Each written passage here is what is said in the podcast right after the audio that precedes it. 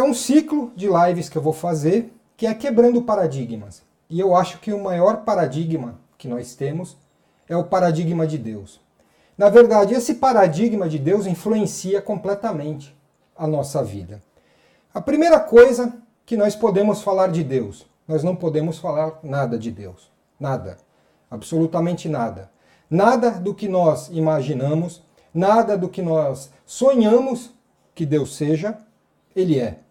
É uma coisa tão, é um, um ser, algo, mas tão, tão grandioso, tão abstrato, tão complexo e ao mesmo tempo simples, que qualquer suposição humana a respeito de Deus é uma suposição.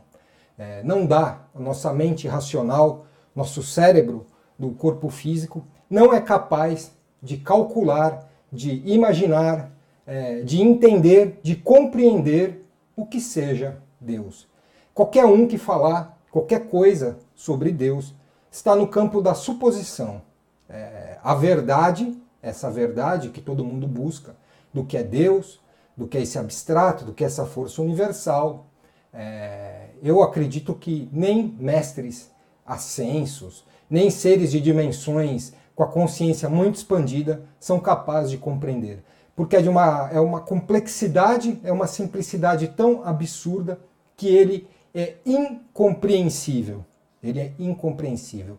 A única coisa que nós podemos, é, o, o máximo que nos aproxima de Deus é sentir Deus. Nós sentimos Deus, mas não somos capazes de entender Deus. Nós sentimos Deus aonde? Sentimos Deus em tudo. Em tudo que existe, nós podemos sentir Deus. Nós sentimos Deus comendo, nós sentimos Deus respirando, nós sentimos Deus num pôr do sol, nós sentimos Deus quando abraçamos alguém que amamos, nós sentimos Deus de milhares e milhares de formas, porque Ele é tudo. Deus é tudo. É o começo e o fim. É toda a matéria que existe no universo em todas as dimensões possíveis. Muito bem, isso é o máximo que nós podemos falar de Deus. Agora, nós podemos falar o que não é Deus. E aí começamos com um tema espinhoso. O ser humano na Idade Média acreditava que era o centro do universo. O ser humano acreditava que o universo girava em torno dele, que tudo era uma representação do homem, que a Terra ficava no centro do universo e o ser humano era a criatura mais perfeita criada por Deus, Portanto, o ser humano sendo a criatura mais perfeita criada por Deus, logo Deus era uma representação humana da perfeição. E vocês percebam que até hoje, é, mesmo da era medieval até hoje, nada mudou. O nosso Deus, o Deus que a maioria das pessoas acredita, continua sendo um Deus humano. O que é um Deus humano? É, um, é, é, você pegar um ser humano, elevar ele nas máximas qualidades que existe e transformar isso numa imagem de Deus. Mas Deus não é humano. Deus é tudo que existe. Essa forma, essa representação de que Deus é humano, nos afasta de Deus e complica toda a nossa vida. Por quê? Se Deus é humano e se todo humano ele é, yin e yang, ele é positivo e negativo, Deus pode acordar um dia muito feliz e dar tudo que a humanidade precisa. Isso é que eu acreditava, os antigos acreditavam, que quando a colheita era farta, é porque Deus presenteou a humanidade com essa colheita farta. Mas ao mesmo tempo nós temos o Deus vingativo, o Deus raivoso, o Deus que pune. E aí entra a ideia de pecado. E a ideia de pecado que complica toda a nossa vida. A ideia de pecado é no nosso inconsciente, porque veja, nós nascemos numa sociedade, basicamente aqui no Brasil, cristã. É, nós fomos educados, querendo ou não, de maneira cristã. E essa ideia de pecado está programada no nosso inconsciente. Tão programada no nosso inconsciente que quando nós erramos de alguma forma na vida, quando nós fazemos alguma coisa negativa, para alguém, nós acreditamos que fizemos algo contra Deus e por isso merecemos ser punidos. E aí nós vemos todo um mar de tristeza, todo um grupo de pessoas, toda uma sociedade, todo um planeta achando que merece ser punido. Por quê? Que ser humano não erra na vida? Qual ser humano não erra? Porque basicamente a nossa fonte de aprendizado é através do erro. É impossível aprender sem errar. Então, desde que nós nascemos, pelo menos nessa vida, não vou falar nem vidas para trás, pelo menos nessa vida, desde o dia que nós nascemos até hoje, a nossa vida é uma sucessão de erros. É uma sucessão de erros. E os erros são necessários para o aprendizado. Quase nunca nós descobrimos o que fazer, mas muitas vezes nós sabemos o que não fazer, porque já fizemos, erramos e vimos que não era o caminho. Muito bem, se quase todos nós erramos, se quase a vida de todo mundo é uma sucessão de erros, a vida de todo mundo, tendo um Deus que pune, tendo um Deus que é, castiga as criaturas, é uma sucessão de culpa. É uma sucessão de culpa. Porque se Deus pune, se eu errei, e todo mundo erra, mas se eu fiz algo contra Deus, Deus está me punindo. E aí vem as suposições mais absurdas. Eu estou doente porque Deus está me punindo. Eu sou pobre porque Deus está me punindo. Porque na outra vida eu fiz não sei o que, por isso eu mereço ser punido nessa. Então, essa ideia do Deus que pune é uma das causas, e no meu ponto de vista, uma das principais causas de culpa e sofrimento da humanidade. De culpa e sofrimento da humanidade. Vamos pegar por uma outra linha. Vamos. É, isso tudo que nós estamos falando é uma hipótese, como eu falei no começo da live, é impossível determinar ou saber o que Deus é. Mas vamos pegar um outro raciocínio. Vamos pegar o raciocínio de que Deus é o extremo amor, é a extrema felicidade que existe. O extremo amor, o máximo do amor que pode existir no universo. Como um ser que tem extremo amor pode querer punir alguém? É a primeira coisa.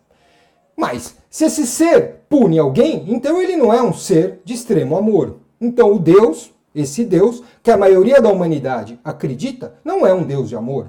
É um Deus de vingança, é um Deus de raiva, é um Deus de punição, é um Deus que criou as criaturas imperfeitas, que sabe que essas criaturas vão errar e depois pune essas criaturas por errar. Então é um Deus sádico. É um Deus sádico. Se nós estamos abaixo, então, de um Deus sádico, todos nós estamos perdidos.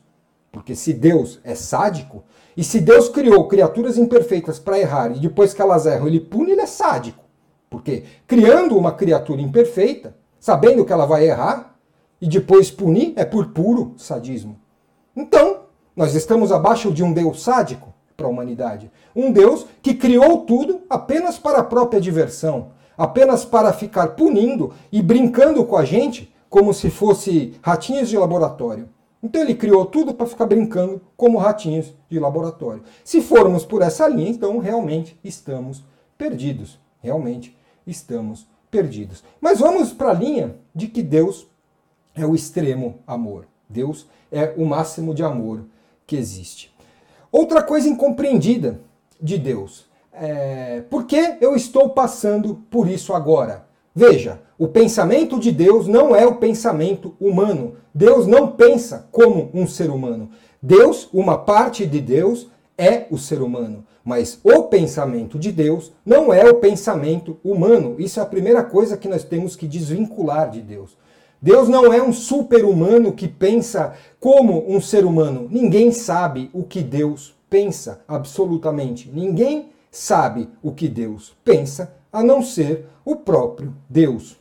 A não ser Deus sabe o que ele pensa. Qualquer outra criatura não sabe o que Deus pensa. É suposição. É... Então, perdi o raciocínio. Perdi o raciocínio. É, Deus não é humano. Não podemos admitir que Deus seja humano. Então, o tempo de Deus também não é humano. Veja, Deus, ele tem o infinito. Tudo é infinito em Deus. Mesmo na terceira dimensão, os cientistas que não acreditam em espiritualidade acreditam que o universo é infinito. Imaginem uma matéria que começa e nunca termina. É o universo, com infinitos planetas, infinitas estrelas, infinitos buracos negros, infinito. Imaginem isso na mente de vocês. E o tempo de Deus também é infinito. Ora, se o tempo de Deus é infinito, e se uma criatura de Deus, algo que Deus criou, está por 100, 200 anos se negando a aprender algo e por isso sofre, sofre porque se nega a aprender, porque todo sofrimento vem da ignorância. Absolutamente todo sofrimento que existe vem da ignorância. Se uma criatura sofre, é porque ela ainda reluta em ficar presa num ciclo de ignorância. Se ele olha uma pessoa 100, 200 anos sofrendo, porque se reluta, porque reluta em aprender, o que é 200 anos perante a eternidade? Nada. Absolutamente nada. É como se. É, também não quero é, usar essa ideia de pai, mas vamos fazer o inverso. Você tem um filho que faz uma birra no supermercado e você deixa ele de castigo lá cinco minutos. Não é o que Deus faz com a gente. Ele não coloca ninguém de castigo. Ou vamos, vamos tirar essa ideia de castigo. Seu filho reluta em aprender algo e por isso sofre. Você, como pai, não tem o que fazer. Você entende que ele tem que passar por aquela situação para aprender. Vamos supor que ele fique um, dois meses da vida dele passando por uma situação X até ele aprender. O que é um, dois meses perante uma vida? É a mesma ideia. O tempo de Deus é infinito. Ele olha uma criatura, uma criatura que se recusa a aprender, que se recusa a se desenvolver, ele simplesmente olha. Ele espera. Ele espera porque ele tem o um infinito pela frente. Nós temos um infinito, o infinito para nos desenvolvermos. Nós temos um infinito para expandir a consciência. Qualquer tipo de sofrimento que nós tenhamos nessa vida ou em próximas vidas é um sofrimento mínimo diante do infinito. Então, o pensamento de Deus não é um pensamento humano. O tempo de Deus não é um tempo humano. O pensamento de Deus não é um pensamento humano. O tempo de Deus não é um tempo humano. Outra coisa que não é humana Imagina um supercomputador quântico que calcula instantaneamente infinitas probabilidades. Infinitas. Ele consegue calcular infinitas probabilidades ao mesmo tempo. Imagine que nesse momento eu estou dando a live, meu coração está batendo, o sangue está é, percorrendo é, pelas minhas veias, o meu cérebro está tocando, é, fazendo impulsos elétricos, o meu fígado está funcionando, o meu rim está funcionando, meu pulmão está funcionando, minha coluna está me sustentando. Se formos para um nível molecular, as moléculas estão interagindo entre si. Se for para o nível atômico, os átomos estão interagindo entre si. Se for descer mais ainda no nível atômico, nós temos os quarks, depois temos temos as supercordas que estão vibrando e criando toda a realidade que existe. Por fim, nós temos o vácuo quântico. Tudo isso está acontecendo comigo, com você, com todo mundo, em todas as partes do universo, em todas as dimensões ao mesmo tempo. Quem está calculando tudo isso ao mesmo tempo? Deus, o Criador, o nome que você queira dar. Ele calcula tudo o que existe é, instantaneamente é, milésimos de segundo a milésimos de segundo ao mesmo tempo. É inimaginável uma quantidade de processamento desse tamanho. Por que eu falei isso? Porque aí vai o ser humano com toda a sua prepotência, vai o ser humano com todo o seu orgulho e julga o próximo. Que essa pessoa não merece isso. Olha o que essa pessoa fez. Essa pessoa é A, B, C, D, E. Quem somos nós para julgarmos alguém? Nós não temos capacidade de compreender o macro. Nós não temos capacidade de ver todas as probabilidades e possibilidades de uma situação. Então nós não somos ninguém para julgar ninguém. Apenas Deus. Deus é a única, o único ser que existe que pode emitir qualquer tipo de julgamento. Qualquer um abaixo dele não tem poder de calcular todas as probabilidades todos os fatores que levaram alguém a fazer o que fez. Então, é impossível nós julgarmos alguém. Impossível. É, qualquer tipo de julgamento que nós fazemos a outra pessoa ou a uma situação é na nossa arrogância, é na nossa prepotência, é no nosso orgulho é no nosso orgulho. O orgulho de querermos ser superior faz a gente julgar, mas nós não temos capacidade de processamento. É, o máximo que nós conseguimos ver é a situação que está na nossa frente, o que os olhos nos mostram. Mas nós não temos capacidade de analisar a situação como um todo. Então percebam que, na verdade, é, nós, seres humanos, criando uma imagem é, de um Deus humano, nós almejamos também ser Deus. Na mitologia, nós vemos várias histórias de seres humanos que quiseram ser Deus. É outra pretensão humana, querer ser Deus. Nós não temos potencial, nós não temos cérebro, nós não temos capacidade de nada. A única capacidade que nós temos é viver o momento presente. É a única. É a única coisa que nos resta é viver o agora. É para isso que o nosso corpo físico foi feito, é para isso que o nosso cérebro foi feito, é por isso que nós estamos na Terra para viver o momento presente, para viver o agora. É, o, o, outro lado também que eu vejo muito, quando eu morrer, eu vou estar do lado de Deus. Deus não está lá, Deus não está aqui, Deus não está na esquina, Deus está em todos os lugares. Deus está, Ele é tudo que existe. Não existe o mundo de lá, o mundo espiritual, o mundo divino e o inferno. Deus é tudo que existe. Para sentir Deus, basta fechar os olhos. E você sente. Porque Ele também é uma parte de você. Não existe essa separação, Deus num trono, no céu, olhando todas as criaturas abaixo dela, e lá do céu ele comanda tudo. Não existe isso. Porque senão cria a ideia de afastamento. Cria a ideia que o ser humano é um ser imperfeito, é um ser separado, é um ser dividido de tudo. E que Deus está em algum lugar, sabe lá onde, no Monte Olimpo, é, olhando tudo e com seu martelo ele julga e coloca as criaturas no inferno ou no céu. Isso é uma ideia absurda. Isso é um folclore. Isso é um, um folclore que foi criado na mente da humanidade. Esqueçam essa, essa ideia do Deus julgador, o Deus que está afastado da humanidade. Deus é tudo o que existe. Deus é um pedaço de mim, um pedaço de você, um pedaço da mesa, um pedaço da comida, todos os animais que existem, o ar que respiramos, a montanha, tudo isso é Ele. Tudo isso é Ele. Vamos então para uma explicação um pouco mais científica. Tudo é feito de átomo. Então, eu tenho aqui minha mão, eu ponho o microscópio na minha mão, eu vou ver moléculas. Eu aprofundo o microscópio, eu vou ver átomos. Eu aprofundo o microscópio, eu vou ver prótons, elétrons e nêutrons. Eu aprofundo o microscópio nos prótons, eu vou ver os quarks. Eu aprofundo o microscópio nos quarks, eu vou ver as supercordas, uma das ramificações das teorias que dá a supercorda. A supercorda vibra, a supercorda vibra, e de acordo com a vibração da supercorda, toda a matéria é criada. Ok, mas no nível atômico, não existe mais eu, você, mesa, cadeira, abajur, papagaio, comida, não existe mais nada. No nível atômico, só existe energia. Então, toda energia que existe, tudo, toda energia que existe nessa dimensão, em outras dimensões, infinitas dimensões, em tudo que nós podemos conceber como realidade, toda essa energia como uma coisa única é o que nós podemos chamar de Deus. O que nós podemos chamar de Deus. Então Deus não está lá, Deus não está na esquina. É, eu não tenho que fazer boas ações para ter a aprovação de Deus. Deus não busca aprovação, Ele é tudo. Deus não quer nada, Ele é tudo. Como alguém que é tudo pode querer algo? É inadmissível isso. Se Ele é tudo, como Ele pode querer algo? Ele não quer nada.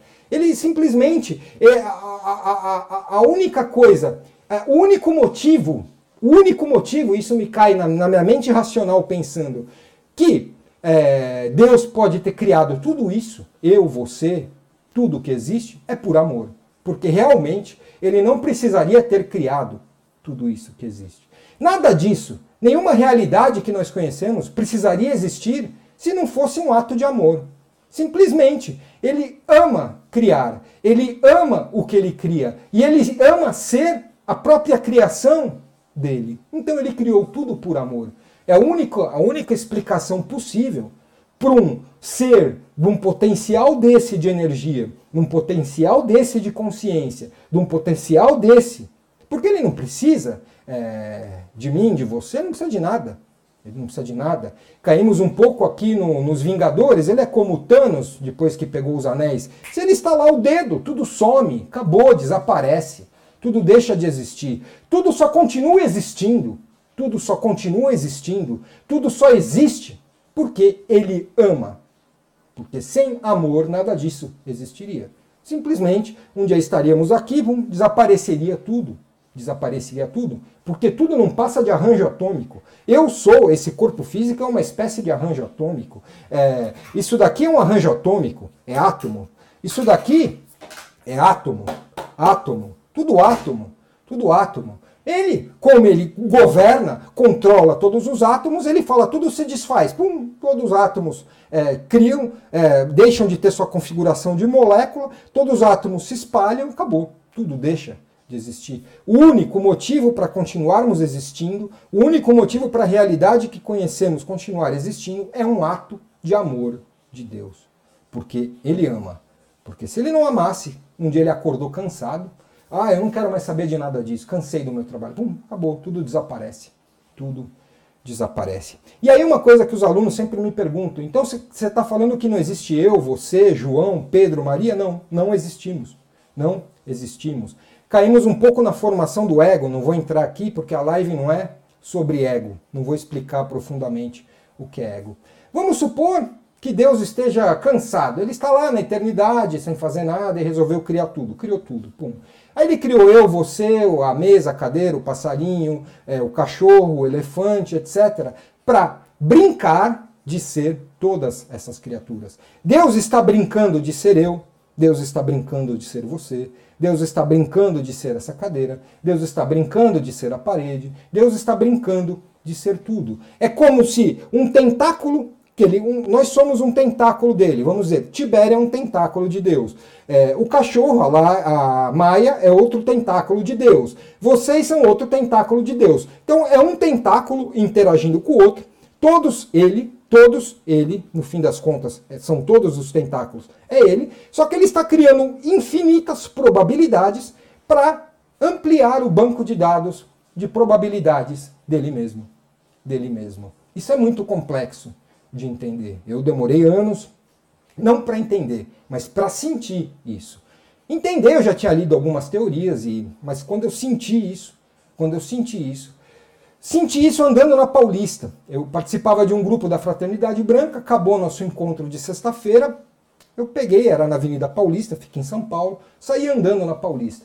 De repente, eu não sei o que aconteceu, eu não sentia mais o chão, eu não sentia mais minha mão, não sentia mais meu corpo físico. Eu olhava para as coisas e só via Deus.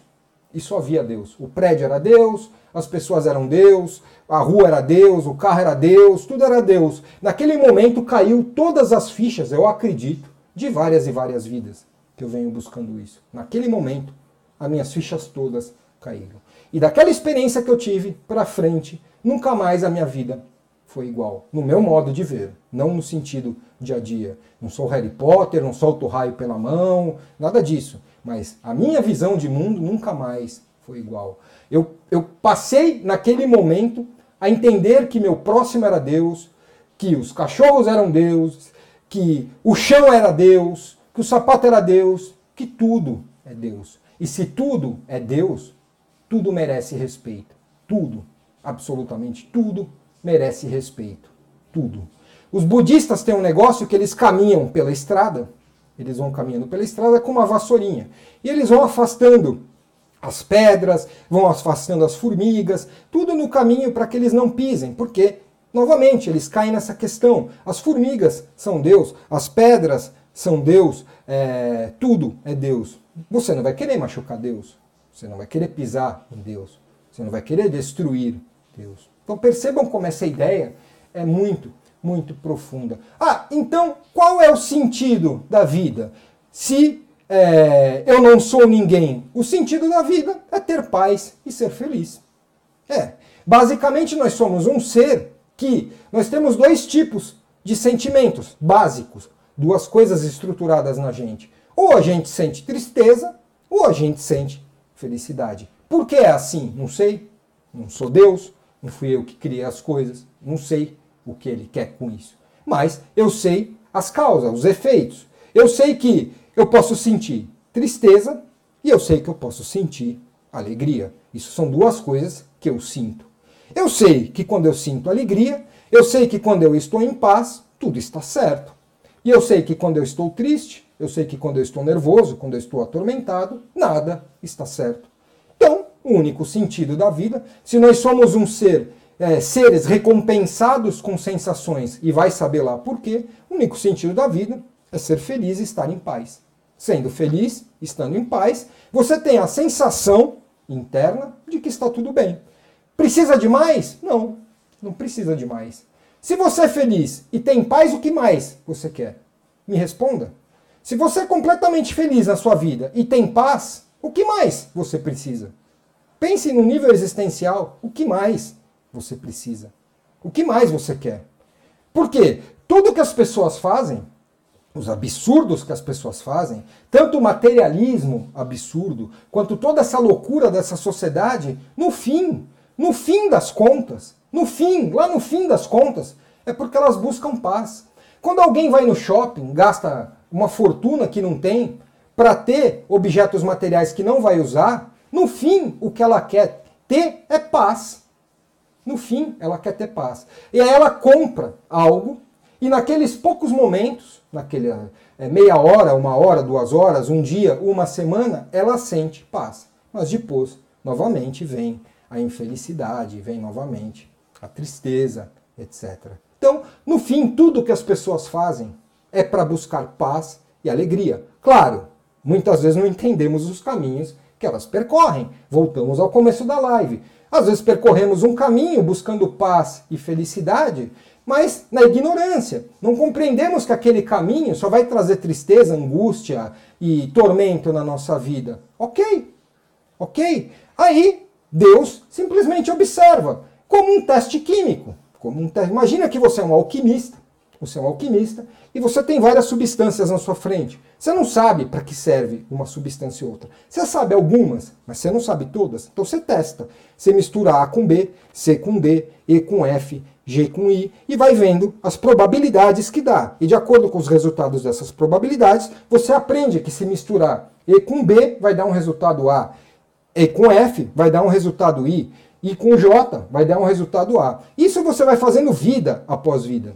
Vida após vida você vai testando, você vai vendo esse caminho me traz paz, esse caminho me traz alegria, esse caminho não me traz. Essa vida inteira eu tentei um negócio, não era esse o caminho. Ok, recomeça. Recomeça, lembra? Tudo é infinito. Recomeça, vai lá para outra vida. É, nessa vida você foi mulher, nasceu no Butão e era escravizada. Ok, agora você vai para América do Sul, na Bolívia. Vai para Bolívia. Nasceu. Testou, testou, testou, testou. Não, esse caminho não me traz felicidade. Ok, testa de novo. Você é o alquimista. Você está testando, você está vendo o que pode te dar alegria, o que pode te dar felicidade e você vai testando, testando, testando. E quanto mais testes você faz, mais conhecimento e sabedoria você tem. Quanto mais conhecimento e sabedoria você tem, mais paz e alegria você vai ter. É isso. É isso. É um simples teste. Mas no fim, é Deus brincando de testar. Imagina que Deus fala assim: eu vou esquecer que eu sou Deus. Agora eu vou esquecer, vou entrar nesse corpo físico e vou fingir que eu sou o Tibério. Mas o Tibério não pode lembrar que é Deus, senão não tem graça. É o ator. Imagina o ator que vai para a peça, o ator que vai para a novela, e representando o personagem lembra que é o ator. O ator tem que esquecer que é o ator e viver o personagem. E viver o personagem. Então, Deus cria, é, cria mecanismos de esquecimento, para ele esquecer que ele é Deus. E aí entra o ego Tibério. E aí o ego Tibério é, brinca de ser Tibério, faz A, B, C, D, E, F, G, e todas essas informações do ego vão indo para esse supercomputador quântico, para Deus, vai alimentando Deus, e estava tudo bem. Mas aí um dia esse ego se revolta, é, acorda e fala: Não, não é possível que, é, que esse Tibério está falando que eu não sou ninguém. Como eu não sou ninguém? Eu sou a Maria. Como é? Esse cara está falando um absurdo e não sei o que. Não, então o melhor negócio que a gente faz é esquecer essa coisa de Deus. Você, Maria, dez vidas. E aí fica. O ego, o personagem tomou conta do ator. O personagem tomou conta da situação e aí a pessoa fica dez vidas. Ah, oh, ok, dez vidas, meu Deus, que sofrimento. Somos eternos. O que é 10 vidas? Um segundo? Meio milésimo de segundo? Ok. Por aí Deus olha e fala: ah, surtou, surtou, tá surtado. Esse personagem aí tá surtado, daqui a pouco de surto. Aí fica lá três, quatro vidas, um surto, pum, um dia lembra de novo. É, que também é Deus. Que também é Deus. E aí o personagem de surto. Tudo isso num tempo eterno. Novamente falando, o tempo de Deus, o tempo de Deus não é o mesmo tempo de nós, o nosso tempo. É, Deus é, não pensa igual um ser humano. Deus pensa igual Deus. Como Deus pensa? Sei. Sei lá como Deus pensa.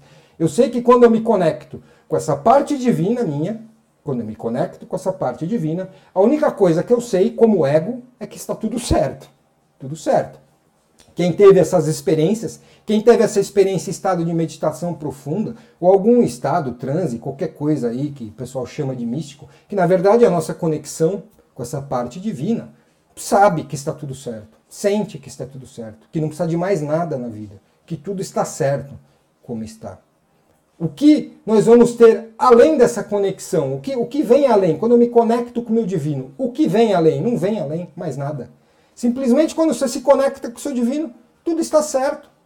Aí depois você volta para o ego e aí cai de novo no, nos problemas do ego e aí o personagem, afinal nós estamos aqui para viver o personagem, não é para vivermos a nossa partícula divina. Se fosse para viver a nossa partícula divina, nós nem encarnaríamos como personagem, ficaríamos lá sendo partícula divina, é, sem a noção do personagem. Mas, por alguns momentos, para trazer um equilíbrio maior na nossa vida, conecta com a parte divina respira, medita 10 minutos, 15 minutos por dia. Não dá para meditar 10 minutos por dia? Que seja por semana, mas em algum momento. E, e, e não precisa ser em meditação. É, como eu falei, Deus está em tudo. Às vezes cozinhando lá um peixinho, você gosta de cozinhar um peixe, está cozinhando um peixe. Aquele momento de cozinhar, aquele momento que você está amassando, fazendo um pão, qualquer coisa, te conecta com Deus. Às vezes tocando um violão, te conecta com Deus. Às vezes pintando a sua casa, te conecta com Deus fazendo aquilo que te dá prazer. Fazendo com que, por alguns momentos, esse personagem pare de falar na nossa cabeça e o silêncio, porque Deus está no nosso silêncio interior, pum, toma conta. E aí você se sente preenchido, você se sente pleno, você se sente integrado com tudo. Novamente vem o personagem e você perde totalmente essa sensação e volta para o mundo normal, que é o que nós viemos fazer aqui. Então, é isso. Hoje eles estavam inspirados. Eles tiraram uma hora o cabo e depois puseram outro. É isso. Resumindo, não podemos falar nada de Deus, não podemos pensar nada de Deus. A única coisa que nós podemos falar de Deus é o que Deus não é. E é o que nos foi ensinado. Nos foi ensinado um Deus punitivo, um Deus julgador, o Deus do pecado, o inferno, e tudo isso, todo esse bando de historinhas é, que foi criada para subjugar as pessoas, para escravizar as pessoas, para fazer elas se sentirem inferiores, para fazer elas se sentirem menos do que são. E tudo isso, e toda essa neurose social que a gente vê, toda essa sociedade de absurdos, no fundo, lá no fundo, no inconsciente, gira a ideia de pecado. Gira a ideia de punição, gira a ideia de ir contra Deus, gira a ideia de eu não concordo que Deus seja assim, então vou fazer tudo contra ele. Gira a ideia de comercializar com Deus. Então, eu vou fazer uma ação boa, porque aí Deus vai me dar algo em troca. No fundo é isso. No fundo, essa sociedade é baseada nisso. Fazer comércio com Deus. E desde quando Deus se interessa em fazer comércio com alguém?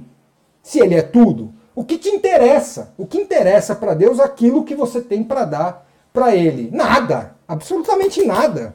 É, fazer comércio com Deus é a ideia mais absurda do mundo. Você ajuda o próximo, porque ajudando o próximo, você causa uma felicidade, uma paz em você mesmo. É simples. E mais nada envolvido. Você ajuda o seu próximo porque o seu próximo também é Deus. Se você faz algo de positivo para o seu próximo, você está fazendo algo de positivo para Deus. Se você faz algo de negativo para o seu próximo, você faz algo de negativo para Deus. A recompensa que tem nisso é toda vez que você ajuda, você tem uma sensação de felicidade e você tem um pouco mais de paz. Recomendo isso. Pessoas que estejam deprimidas nesse momento, façam um trabalho assistencial vai para uma associação, vai ajudar pessoas é, que precisam. Ajude uma semana, um mês, e você vai ver a transformação que isso vai causar na sua vida. Porque pelo simples fato de você estar ajudando a Deus, você já entra numa zona de paz, numa zona de felicidade. É, e quanto mais egoísta você é, quanto mais você achar que as coisas são suas, quanto mais você achar que o mundo merece respeito a você, quanto mais você achar do eu, eu, eu, eu, eu, eu, eu, mais problemas você vai ter na sua vida, porque é uma ruptura. O personagem começa a acreditar que ele é mais importante que o divino, quando na verdade os dois têm que estar equilibrados, yin e yang. Eu também não sou do lado que nós temos fazer o nosso divino sobressair, não, nós estamos encarnados no planeta Terra. O ator e o personagem têm que estar numa sincronia, numa sincronia. O, o Tibério tem que estar feliz, o Tibério tem que estar bem, para poder ajudar as outras pessoas. Se o Tibério está deprimido, está triste, é, está quebrado, está com problema de dinheiro, está falido, como ele pode ajudar outras pessoas? Claro, se ele ajudasse nessa condição, ele ficaria melhor, mas é muito mais difícil. Então tem que ter um equilíbrio, tem que ter um equilíbrio, tem que ter o equilíbrio. Caramba, hoje eu falei. É isso. É... Perguntas? Aqui eu só consigo ver é, do Instagram, não consigo ver do YouTube, do Facebook. Vou pretendo resolver isso logo, vou pôr um notebook aqui, aí eu consigo ver os dois. Ufa!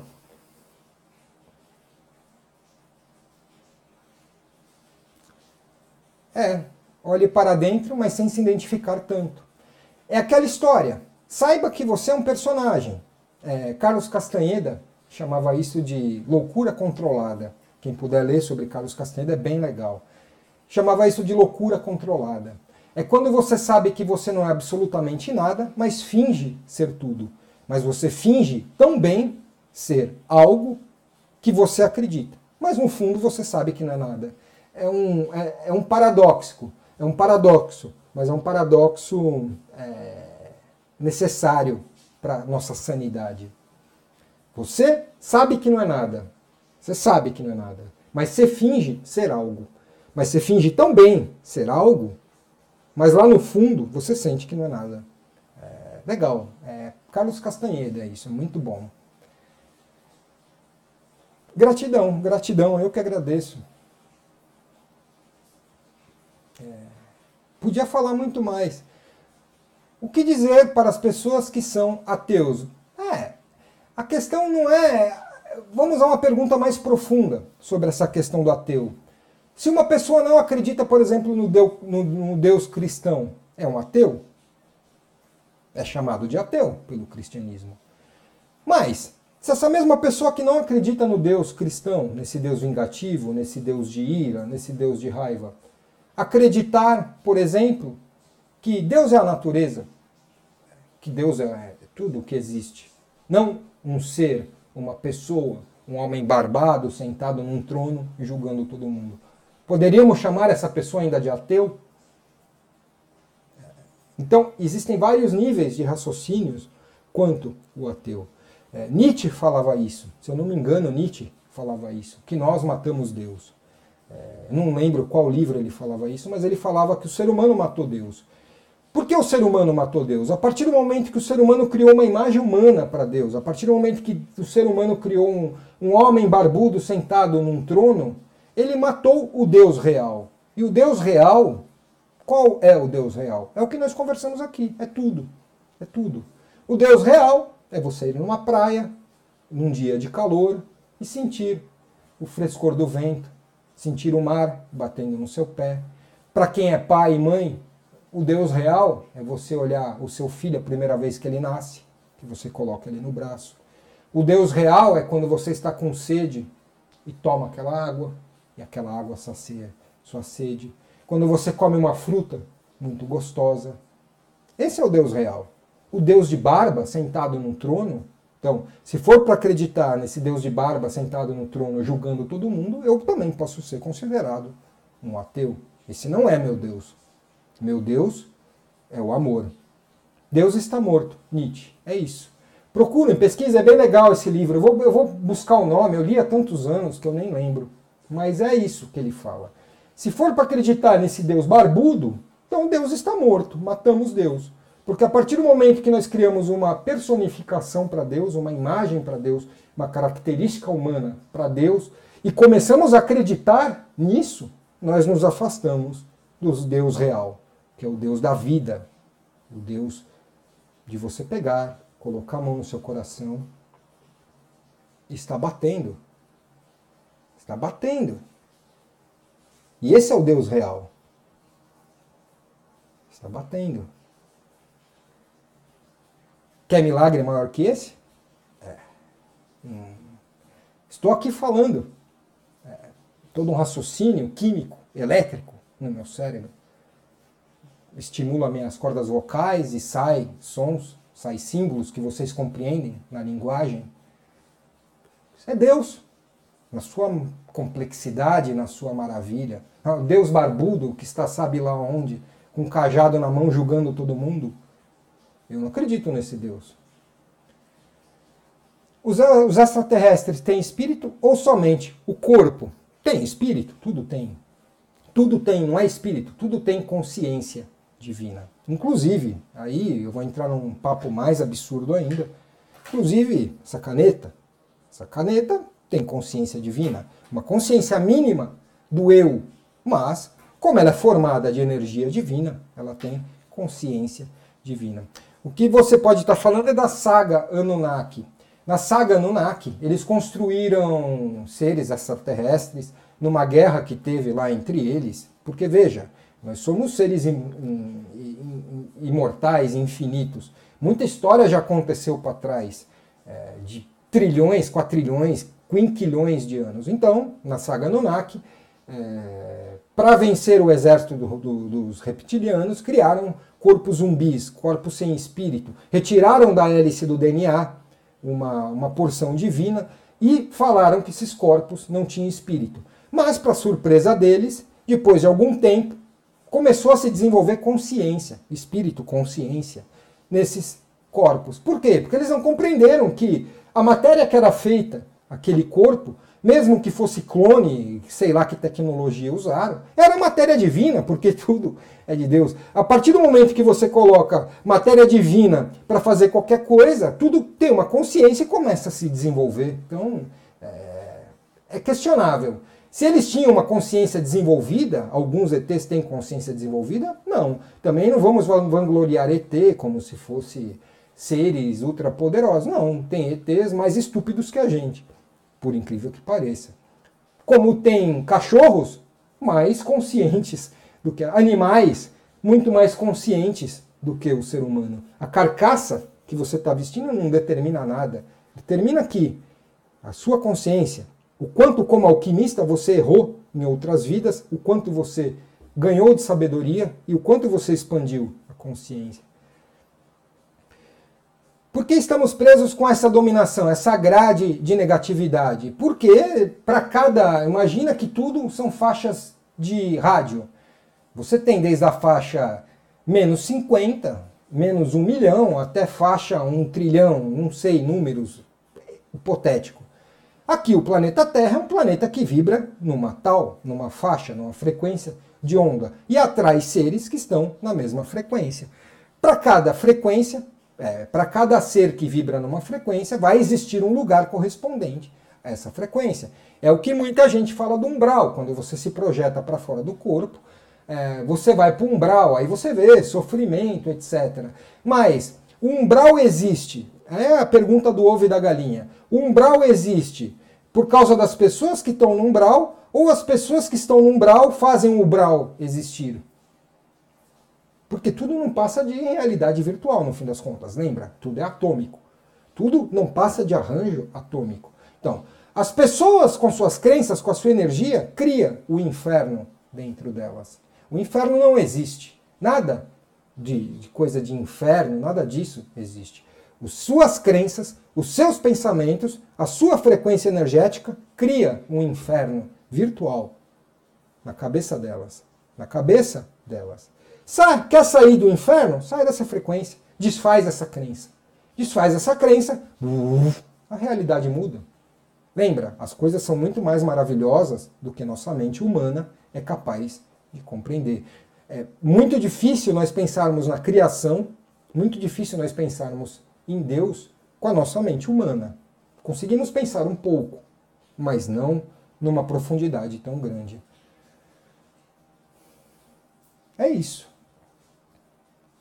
Eu não peguei para cima.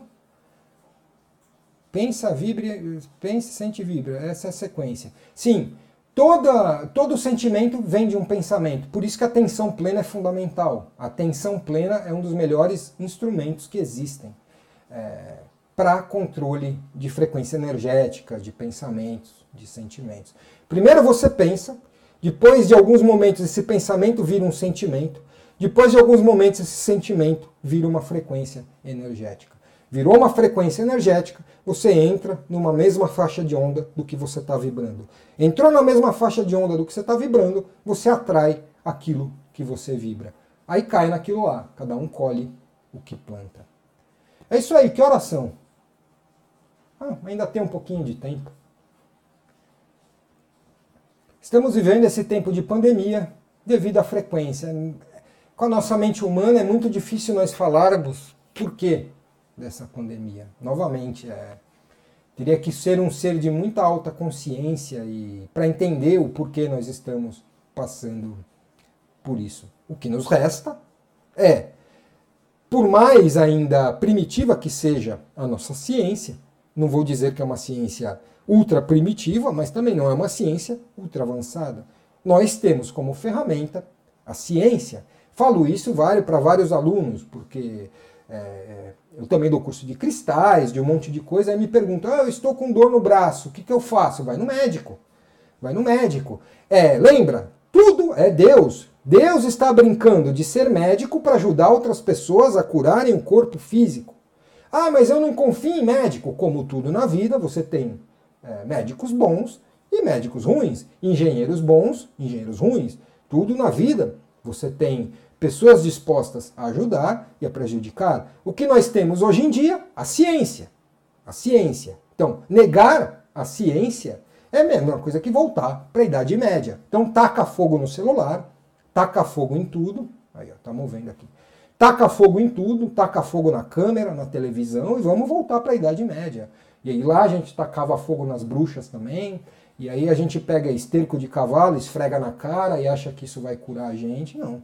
Nós temos a ciência, lembra? Yin e Yang. Estamos num corpo material, ao mesmo tempo temos o espiritual. Yin e Yang. Não vamos renegar o material, a medicina, a ciência e viver lá como hippie na floresta. Quem quiser fazer isso, faz. Ok. Mas ao mesmo tempo não vamos ser ultramaterialistas e renegar a espiritualidade. Yin e Yang. Então, o que nós temos hoje para combater esse vírus são duas coisas. No, na, no, na parte física, na parte tridimensional, a ciência, e na parte energética, nos manter em frequência elevada.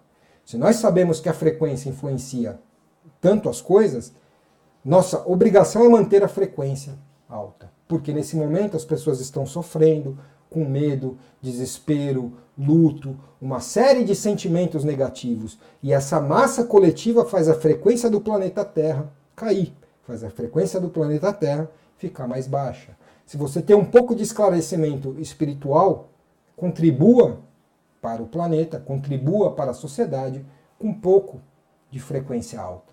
Um pouco de frequência alta. Pouco que você puder dar. Mas tente fugir do medo, do desespero, da agonia. É, e para quem está passando por luto, é uma dor. É uma dor.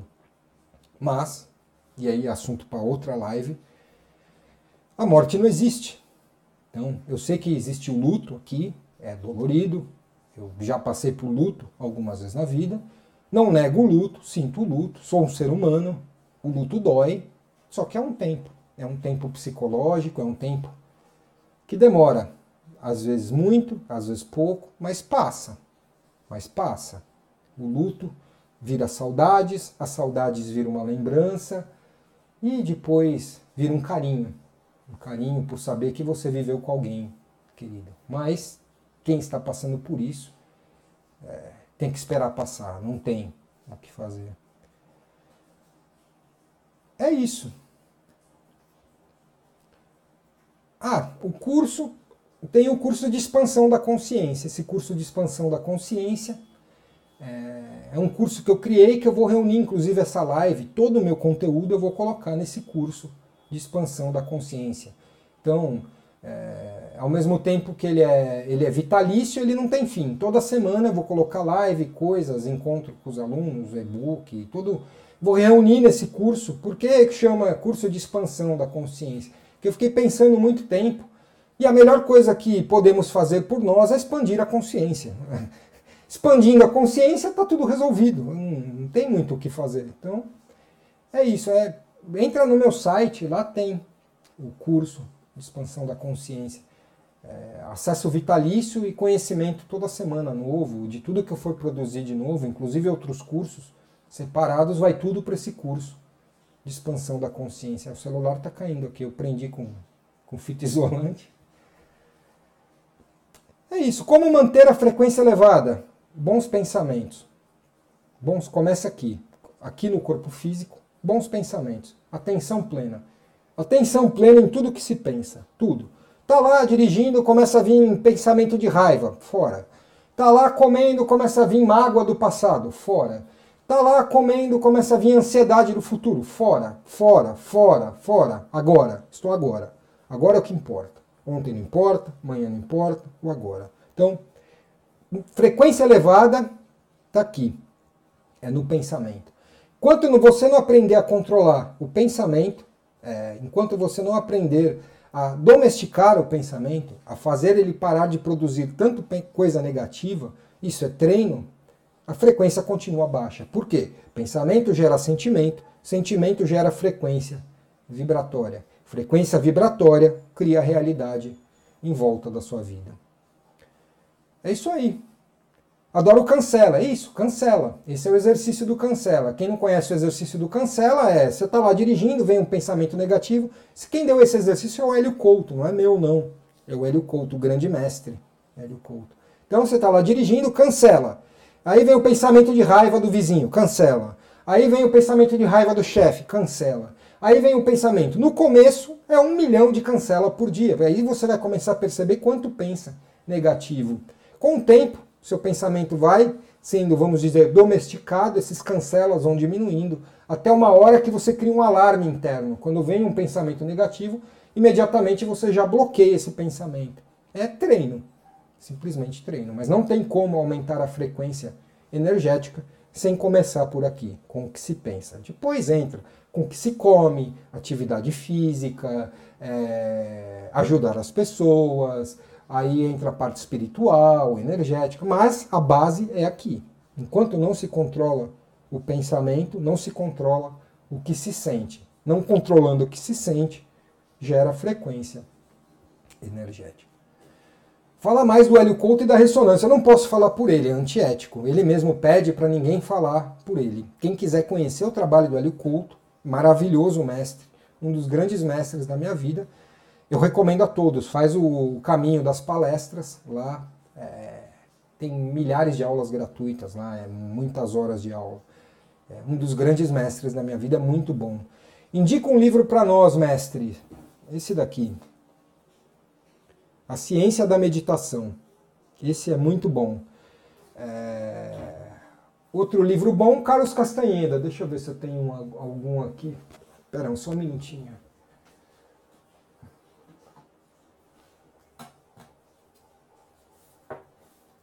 Esse é muito bom. Carlos Castanheda, Uma Estranha Realidade. Aqui, basicamente, ele explica tudo numa linguagem xamã, numa linguagem indígena. É, eu vou colocar uma lista é, no site Vou criar uma página no meu site, vou colocar só indicações de livros, de livros que eu acho legal, livros que possam ajudar é, você. Só me dá um tempo, que eu estou com muita coisa, mas coisa de 20 dias eu coloco lá uma listinha. E aí, só entrar no site, livros, eu vou colocar e eu vou deixar o link para vocês da onde tem esses livros. É isso aí. Vamos terminar fazer nosso exercício, coloca a mão no coração, desconecta um minuto com o nosso divino. Coloca a mão no coração, inspira.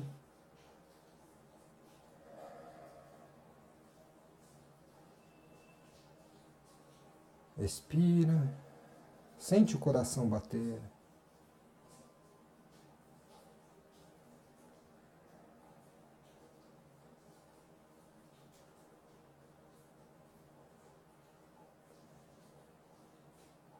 Digam para si mesmo: Eu me amo, eu me amo,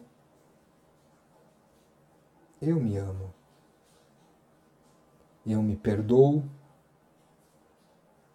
eu me perdoo, eu me perdoo. Eu perdoo qualquer pessoa, eu perdoo qualquer pessoa, eu perdoo qualquer pessoa. Eu peço perdão. Eu peço perdão. Eu peço perdão. Eu sou a divina presença, eu sou. Eu sou a divina presença, eu sou. Eu sou a divina presença, eu sou. Eu sou a divina presença, eu sou. Eu sou a divina presença, eu sou. Eu sou a divina presença, eu sou. Eu sou a divina presença, eu sou. Isso aí. Fiquem na paz, na luz. E semana que vem, deixa eu ver o tema. Agora eu fiz um calendário aqui de lives. Deixa eu ver qual é o tema da semana que vem aqui. Ah, o tema da semana que vem é a morte. A morte existe? É, o tema vai falar sobre a morte. Isso aí. Fiquem na paz, na luz e até semana que vem. Muito obrigado.